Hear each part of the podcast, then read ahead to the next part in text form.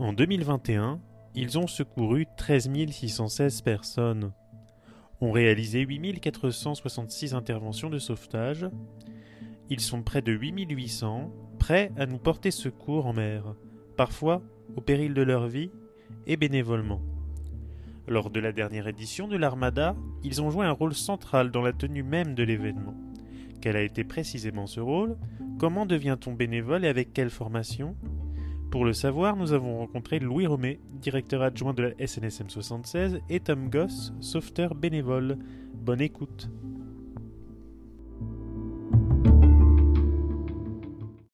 Bonjour à tous, bienvenue dans le podcast normand, toujours en couverture de cette Armada 2023. Je suis avec Florian qui va vous dire bonjour. Bonjour.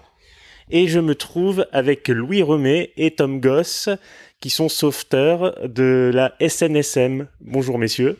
Bonjour.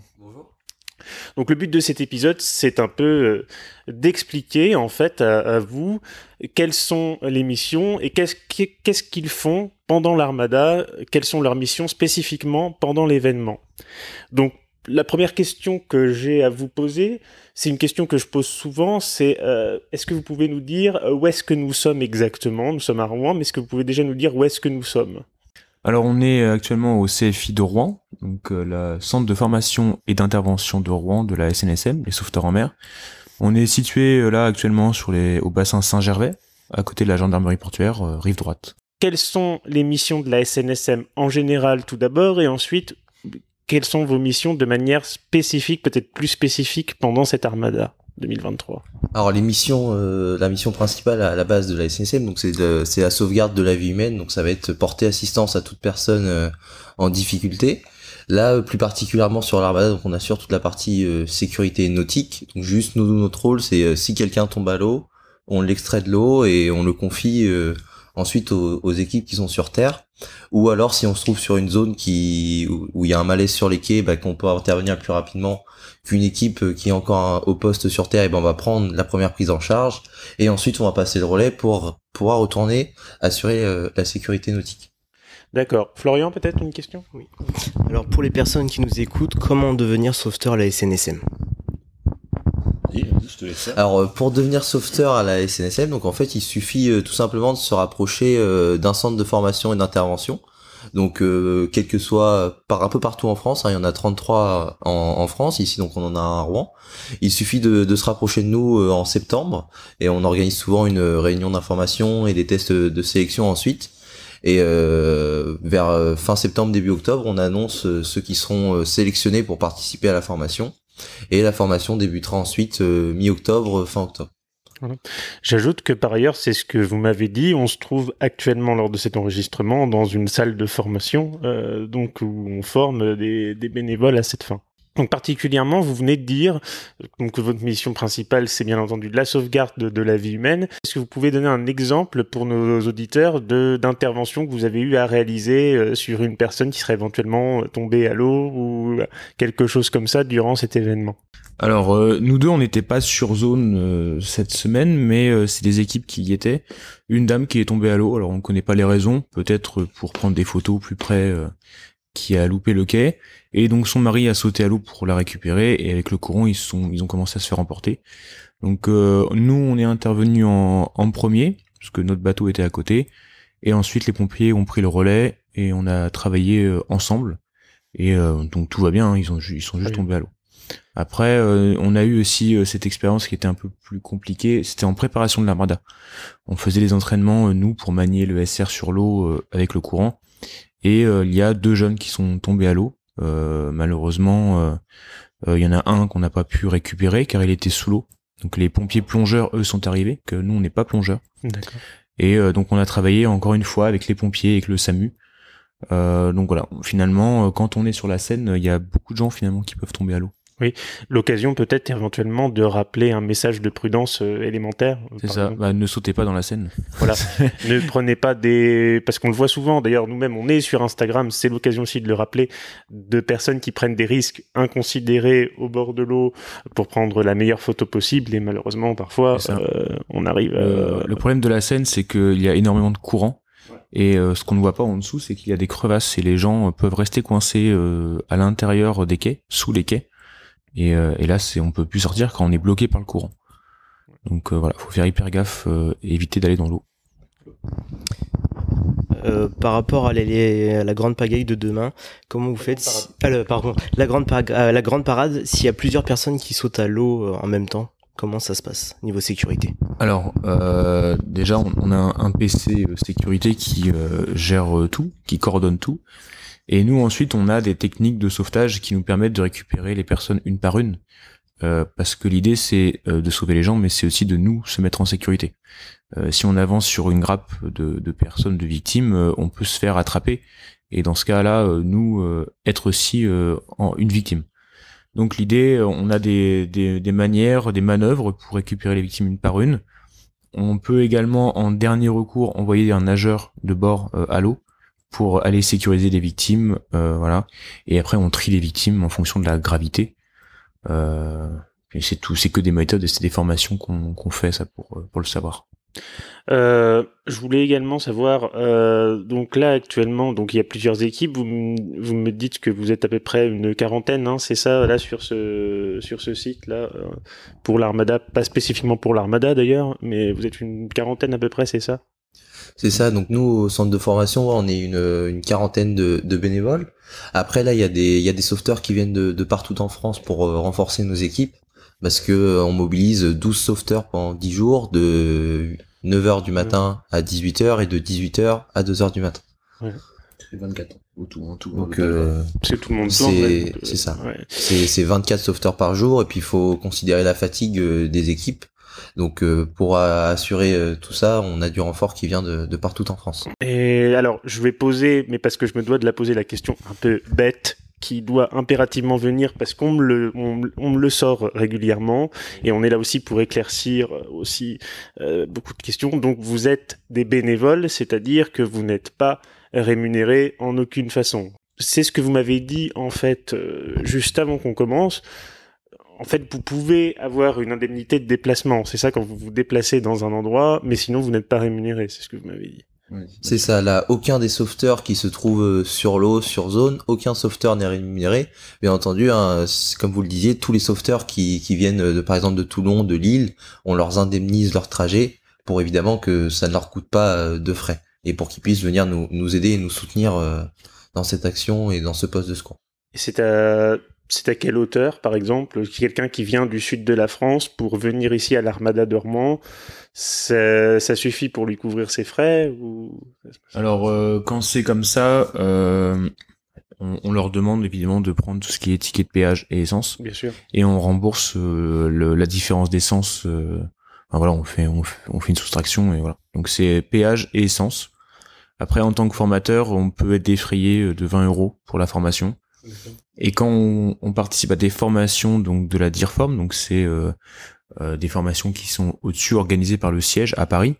Euh, là, il y a un tableau qui nous permet de savoir de quel département on est et où est-ce qu'on va. Et après, c'est un, un, calcul qui est fait directement en ligne. Quoi. Et euh, vous avez déjà commencé à aborder un petit peu la question tout à l'heure, mais je voudrais aller un peu plus en, sans mauvais jeu de mots, en profondeur. un événement comme l'Armada qui a lieu tous les quatre ans, Armand, euh, ça se prépare combien de temps en amont et comment ça se prépare concrètement quand on est sauveteur à la SNSM Alors, ça se prépare au minimum euh, un an à l'avance. Euh, notre directrice, Sandrine Dossier, ça fait plus d'un an qu'elle travaille sur le sujet. En fait, on nous a dit, voilà, on aimerait bien que ce soit le CFI de Rouen qui qui soit sur zone. Alors évidemment, comme Tom l'a dit, hein, on a demandé aux effectifs extérieurs de venir parce qu'on ne peut pas assumer tout seul. Mais avec l'aide de Paris et Sandrine, on, on, a travaillé sur les plannings, les réunions Armada, les réunions préfecture, parce que à la préfecture, on a plusieurs réunions dans l'année pour justement gérer la sécurité, nautique, terrestre, euh, voilà, donc des réunions avec euh, les pompiers, la police, le SAMU, le Dragon 76. Donc voilà, toutes les équipes de sécurité et de sauvetage euh, ont travaillé là-dessus et donc nous à la SNSM, ça fait plus d'un an qu'on prépare et même 15 jours, un mois à l'avance, on avait encore plein de choses à faire. Récupérer les bateaux des centres de formation extérieurs On a, on a des bateaux qui sont arrivés euh, peut-être une semaine ou, ou deux jours avant. Ouais. Donc euh, après, c'est toute la logistique derrière. Donc on a une grosse équipe logistique qui euh, prépare les bateaux, qui les révise si euh, s'il y a quelque chose de cassé. Donc euh, non, euh, du gros gros boulot, euh, voilà. Flo? Ah, euh, peut-être. euh, Oui, je veux rajouter Ouais, ça, c'est surtout pour toute la, la partie logistique. Après, sur la partie un peu plus, euh, on va dire terrain, ça fait euh, plus d'un an et demi qu'on forme euh, au moins les, les pilotes des embarcations, nous ici euh, sur Seine, pour qu'ils puissent euh, travailler avec le courant et travailler, connaître euh, le milieu de la Seine, qui est un milieu particulier et qui peut être différent euh, de la mer, parce que ça reste euh, si- similaire, mais euh, avec de grosses différences, surtout au niveau des courants, sur certaines manœuvres. Ça peut être délicat, donc ça fait plus d'un an et demi qu'on prépare nos équipages euh, à ça aussi. Justement, euh, parfaite transition. C'est quoi en fait, plus précisément en fait, les différences quand on navigue en mer et quand on navigue dans un fleuve? Alors, euh, tu veux commencer? Ouais. Si t'es idée, sinon. Bah, pour moi, la, la plus grosse différence qu'on qu'on va avoir, c'est que sur la Seine, on peut avoir des courants vraiment très particuliers qu'on ne va pas retrouver en mer. Enfin, quand, quand on va se trouver en pleine mer, et bah à la rigueur, la contrainte, ça va plus être les vagues, mais le courant va souvent être dans une même direction ou euh, va pas forcément nous pousser sous une pile de pont, quoi. D'accord. Et euh, là, la difficulté, c'est que on peut se retrouver dans des endroits assez exigus quand on voit tous les bateaux. Donc, ça peut être faire des manœuvres délicates Ouais. dans des endroits très exigus et avec un courant très fort. Surtout lorsqu'on se retrouve parallèle au courant, en fait, le, le, le, le bateau va se, se mettre de, de, de trois quarts parce que l'arrière euh, va se faire pousser par le courant et puis en compensant avec le moteur, il va se décaler. Et donc, c'est ça les, les plus grosses contraintes, je pense, qu'il y a la plus grosse différence entre la mer et, et la Seine. Euh, non, à part dire qu'il y en a une qui est salée, euh, puis l'autre qui est douce. hein. Non, euh, la contrainte aussi, euh, là c'est plus psychologique hein, pour les équipes, c'est le public. Euh, en mer, euh, on a très peu de gens qui peuvent nous voir, euh, alors que là, si jamais on est dans le courant et qu'on on a une galère ou quoi que ce soit, on a la pression psychologique également du public qui peut nous voir. On en parlait tout à l'heure de l'accident. Nous, on n'est pas plongeur, on n'a pas de plongeur chez nous. Et la personne qui était sous l'eau, on ne pouvait pas faire grand chose à part attendre les plongeurs des pompiers. Et le public a été assez virulent envers nous en disant Ah, qu'est-ce que vous faites, vous ne pouvez rien faire, etc. Donc euh, là, c'est le rôle du, du patron, donc du chef, celui qui pilote euh, chez nous, euh, de gérer ses équipes et après de faire des débriefings. Donc euh, euh, avec Sandrine, euh, il y a eu des débriefings, notre, notre directrice, hein, il y a eu des débriefings derrière plusieurs jours, plusieurs semaines après pour gérer les équipes. Et là, c'est vraiment l'abcès, l'abcès, la, la- oh, L'abcès. l'abcès psychologique. Ouais. L'aspect, l'aspect psychologique. L'aspect, Oui, oui, c'est autre chose. Donc voilà. Euh, ben, justement, je vais peut-être vous donner euh, l'occasion de le redire. Euh, qu'est-ce que, en cas de, en cas de problème urgence, qu'est-ce que la SNSM peut faire et qu'est-ce qu'elle ne peut pas faire? Alors, euh, alors faut, faut faire attention, c'est qu'à la SNSM, il y a deux, deux types hein, de, de sauveteurs. Il y a les sauveteurs embarqués, on en parlait tout à l'heure, ceux qui partent en mer, qui sont déclenchés par le cross. Donc c'est euh, pour, pour être pour vulgariser le truc, c'est le SAMU euh, maritime. Euh, c'est eux qui les déclenchent quand il y a un accident en pleine mer, un- une avarie, euh, un accident, un malaise, quoi que ce soit. Et nous, les nageurs sauveteurs, euh, on est sur les plages. Donc euh, un sauveteur, il peut venir vous sauver, mais euh, faut pas qu'il se mette en danger. Donc, euh, enfin, sur les plages, euh, si on vous dit qu'il faut pas aller nager, c'est qu'il y a une raison, c'est qu'il y a des courants, c'est on- que il y a du Et shore on le rappellera, et on le rappellera jamais assez. C'est ça, voilà. Euh, donc euh, nous, notre devoir, c'est toujours d'aller les sauver, d'aller les sauver les personnes en, en danger, en détresse. Euh, mais faut pas que nous on se mette en danger à côté. Et si vous mettez en- si une personne se met en danger et que ça met en danger à votre vie, vous devez quand même aller la secourir? Euh, alors là, c'est au, tu, tu me corrigeras, hein, mais c'est au, bon vouloir euh, du, du chef. C'est-à-dire que si le chef euh, décide qu'il ne mettra pas en, jeu la vie de ses, équipiers et sa vie à lui, il ne le fera pas. On ne pourra pas reprocher à quelqu'un euh, d'avoir refusé de se mettre en danger pour aller sauver quelqu'un qui n'a pas respecté les règles. Par contre, on peut reprocher à quelqu'un de ne pas y être allé parce qu'il ne faisait pas attention, parce qu'il ne surveillait pas, etc. Voilà, je sais pas si tu as quelque chose à ajouter. Et comment se passe un sauvetage en mer euh, quand il y a vraiment un blessé grave où il y a un hélicoptère qui vient élitreiller la personne euh, ou vous Alors- attendez euh, une- un autre équipage? Tout dépend de la gravité, tout dépend de euh, la distance où on est. Si on a un blessé grave ou un arrêt cardiaque, on déjà on... il y a toute une chaîne de secours, hein, donc on prévient quand on arrive sur zone la personne qui nous a prévenu. Donc souvent c'est le cross qui nous déclenche pour ça. Et euh, si on voit que c'est un arrêt cardiaque, donc on commence les, les, premiers soins, les premiers secours évidemment.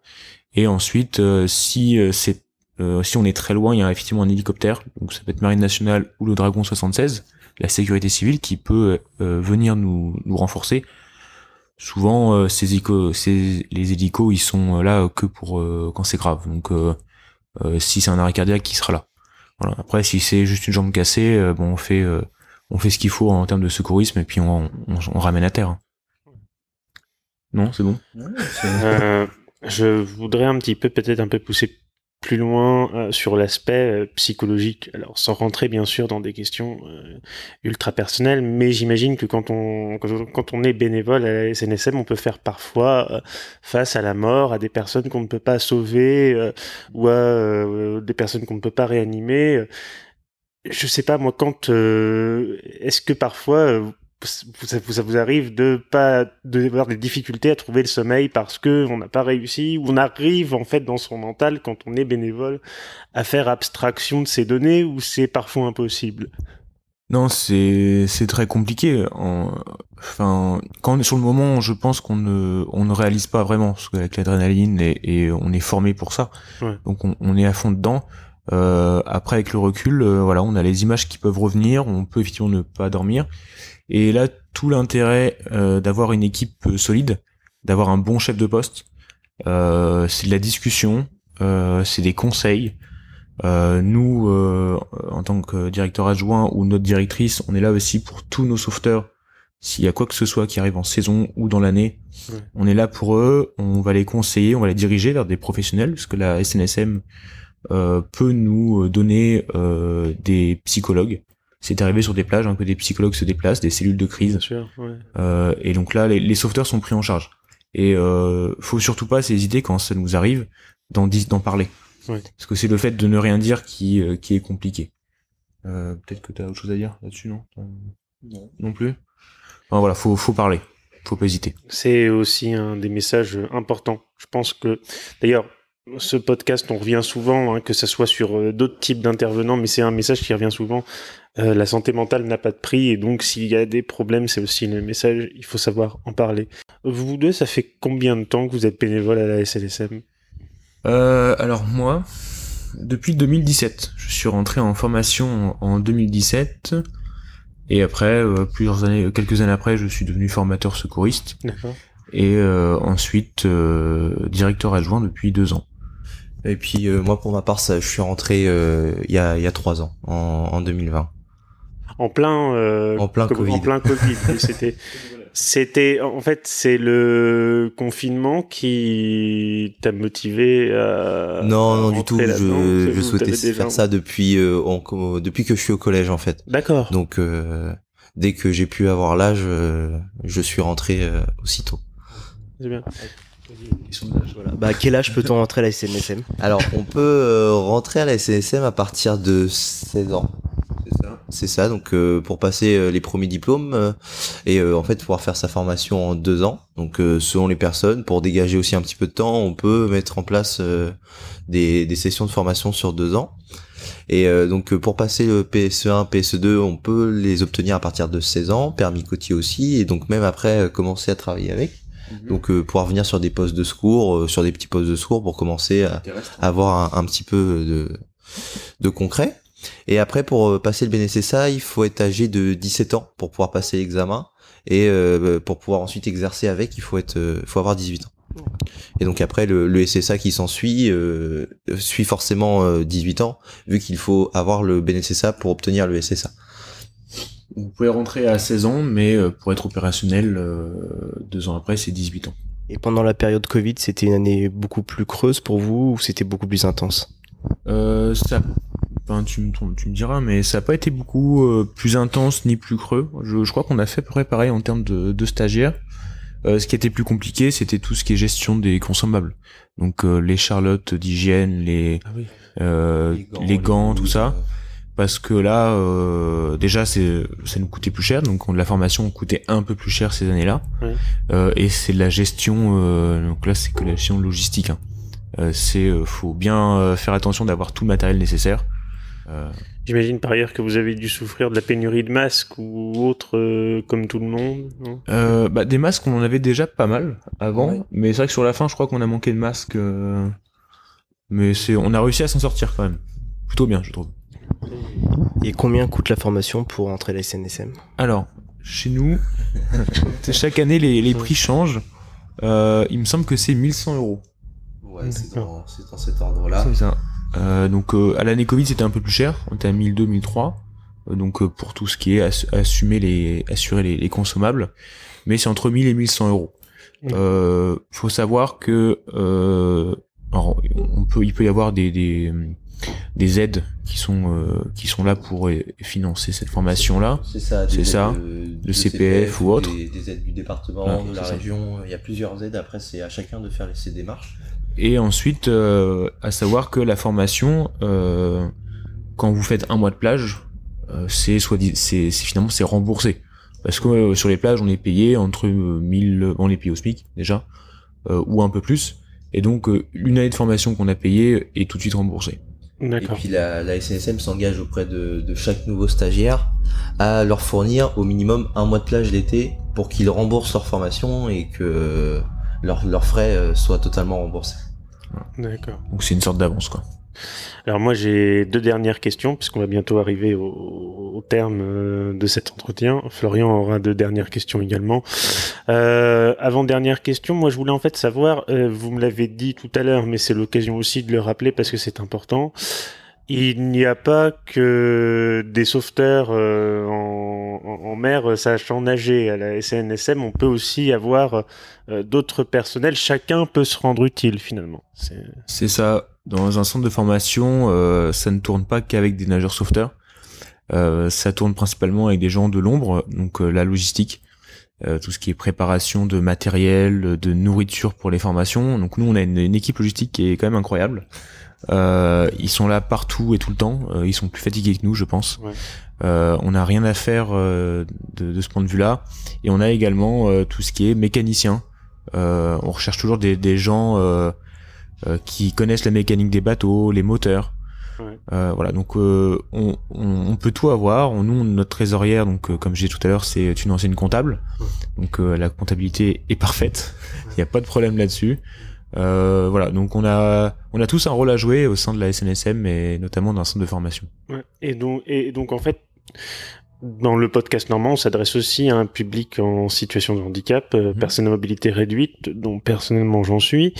Euh, donc on peut imaginer, d'après ce que vous venez de dire, que une personne à mobilité réduite qui souhaite s'engager d'une manière ou d'une autre à la SNSM puisse tout à fait le faire. Bien sûr, il n'y a pas de il y a pas de différence. On, on prend tout le monde et euh, il y a toujours un rôle pour quelqu'un. Voilà. Ma dernière question, c'est euh, quel message vous auriez à adresser à un jeune auditeur ou quelqu'un qui souhaiterait s'engager mais qui n'ose pas le faire? Tu veux que je réponde du coup Il s'est défilé. Alors, euh, quelqu'un qui veut s'engager mais qui n'ose pas le faire. Euh, déjà, venir nous rencontrer ou euh, nous envoyer un message sur notre Instagram, notre Facebook. On répond assez vite. On est on est trois à la communication aujourd'hui, donc il y a toujours quelqu'un pour vous répondre. Euh, alors vous faites faites pas attention, hein, on a un message automatique qui arrive, Ouais, mais euh, voilà, c'est pour prévenir. Je sais que ça agace certaines personnes, mais au moins ça permet d'avoir quand même euh, une petite, un petit truc. Donc euh, venez nous voir. euh, on va lancer. euh, alors on va peut-être pas faire de porte ouverte parce qu'on est assez fatigué, on n'a plus beaucoup de, de personnel. Euh, mais on va faire une réunion d'information euh, début septembre. Donc euh, suivez bien euh, le sur l'Instagram, on, on partage hein, le- la date et l'heure. Et puis n'hésitez pas à nous envoyer un message, euh, on répond avec plaisir. Florian, deux dernières questions pour toi également. Au bout de combien de temps pouvez-vous demander une mutation dans un autre club de la SNSM euh, partout en France? Alors, on- il n'y a pas de demande euh, effective en fait. Si jamais on est à Rouen et puis qu'on veut euh, aller au Havre, on a un centre de formation au Havre aussi qui est géré donc par un autre directeur. On fait juste la demande en, en disant à notre directrice ou directeur, euh, voilà, moi je vais au Havre maintenant. Je, est-ce que je- ça te dérange si je vais là-bas? On fait un partage de fiches de bénévoles. on informe l'autre centre et puis voilà, ça, une fois qu'on est sauveteur et qu'on est dans la, à la SNSM, on peut aller partout. Il y a pas de souci, donc on peut aller très bien aller à Caen, mais comme dans le sud, euh, dans d'autres centres. Et au niveau des équipiers, vous avez plus de femmes ou d'hommes? On a quand même plus d'hommes. Euh, on aimerait bien que qu'il y ait autant de femmes que d'hommes.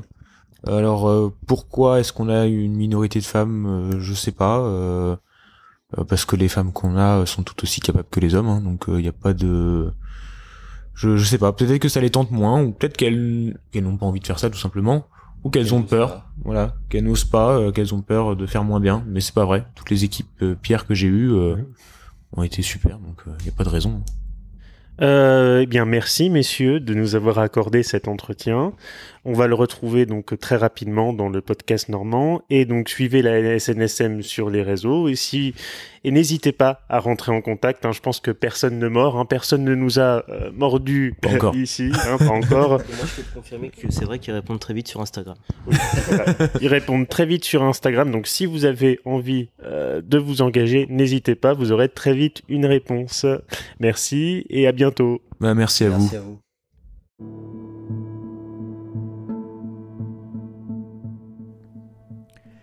J'espère que cet épisode vous a plu. On se retrouve dans deux semaines pour le dernier épisode de la saison.